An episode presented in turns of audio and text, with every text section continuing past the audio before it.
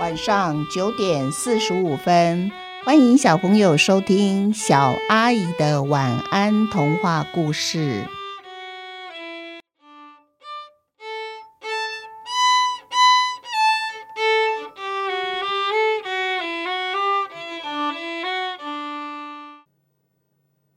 小草下棋，有个班长站在讲台上，对班上同学说。我们全班有十五个人，那我们现在在校园里面找到的十四种不同的小草，就差一种而已。那么我们还是到我们校园里面的草里面去找找看，找那第十五种草，因为找到以后，我们才能够进行我们的课程啊！大家都赶快找吧。其实小草它生长在一所大学的校园里，这所大学有一个科系叫做美术系。那这一天呢，老师要学生收集校园里面的小草，作为素描的材料。一个同学画一种小草，不可以重复。所以这一天啊，班上的同学就要负责收集小草。他们在校园里面寻找了十五种小草，可是从早上找到下午，就是找到十四种不一样而已，就差那么一株一株，他们就可以上课了。就在这时候啊，他们走到这一片草地的前面，然后开始比对手上拿着十四种的草。有一个同学就说：“哎，你们看，这一株小草应该就是我们想想要找的，跟十四手上的十四种都不一样哦。可是你看它的头啊，垂的这么低，就好像快要枯死了。如果我又把它拔起来拿到教室。”哎，那谁想要画一株枯死的草呢？多没生气呀！啊，算了，我们再找其他的地方看看好了。这时候有一个同学啊，就伸手摸一摸小草，他没有决定到底要不要拔这一颗呢。这时候同学就说：“但是，它好像真的就是我们要找的第十五种小草。”哎。如果我们不把它拔起来，继续再去别的地方找，我好怕我们手上这十四株小草到时候也会枯萎了。那等，也许我们把它拔起来好了，我们把它带回教室，先帮它喷洒了一些水。它晒了大半天的太阳，我都觉得受不了了呢。何况它是一株无法走动的小草。于是同学们最后就决定，还是把小草给拔起来带回教室。就这样子，小草被这些学生带回了教室。全班十五个同学，每个人都分配一株小草，大家安安静静的、认真的为属于自己的小草素描了。画着画着，不知道是谁提议：“哎，既然我们画小草，不如来唱唱小草，来首小草的歌吧。”于是就有人开头了，就唱起了。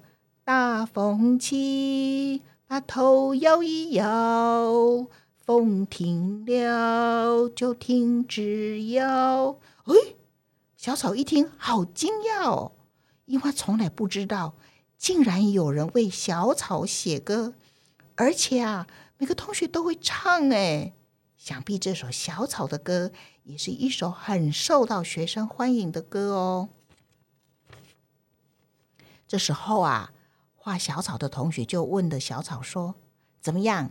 你喜欢我画的你吗？”他把画拿给小草看，哇！小草更是惊讶了。他没想到自己竟然会跑到纸上面。小草以为他这一辈子都得待在土地嘞，可是现在一看，他竟然也可以在一张纸的上面。那同学们纷纷的把自己的素描都画好了。所以呢，他们赶在天黑以前就把小草一株一株的种回校园里面去了。当野花看见小草回来，好开心的跟他打招呼。小草从来没有离开这里，耶。这次虽然才离开半天，野花发现，嗯，自己还蛮想念小草的。第二天一大早，小草精神抖擞的等待蜜蜂来。采蜜，也等待蝴蝶来吸野花的花蜜，因为他有一肚子的故事要告诉别人。哦，不对，还有他还要唱一首叫《小草》的歌给他们听。那是昨天同学唱的时候啊，他偷偷的学起来了。等到他们都听到这首小草专属的歌，一定会很惊讶。原来小草也是一株很特别的草呢。我们一起想一想。不好意思，刚才听到我唱的小草，不知道走音了没有？如果你们想听小草完整的歌词，还有听完整的这一首小草的歌，其实听起来很振奋人心呢。就真的是小草一点都不会很小哦，他们真的很伟大哦。那你可以请爸爸妈妈帮你们找出这首歌，你们可以跟着唱，还蛮轻快的呢。那这个故事其实是一个真真实实发生的故事。那有一年，我跟着就是诗人，就我们在上集提到那个诗人，还有几个其他的作家，我们一起来有一趟，呃，叫做赏画或者是所谓的艺术之旅吧。那我们到某一个画廊里面去看某一个画家他的作品，他在那边展画，然后也有在卖画。那他就给我们介绍他画的画有几幅画，因为诗人有认识那个画家，所以他我们帮我们介绍他几。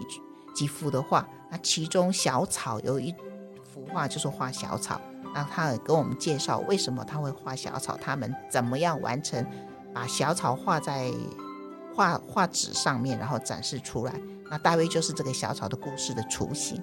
好，今天的故事就到这边结束，祝你们有一个甜蜜的梦，晚安。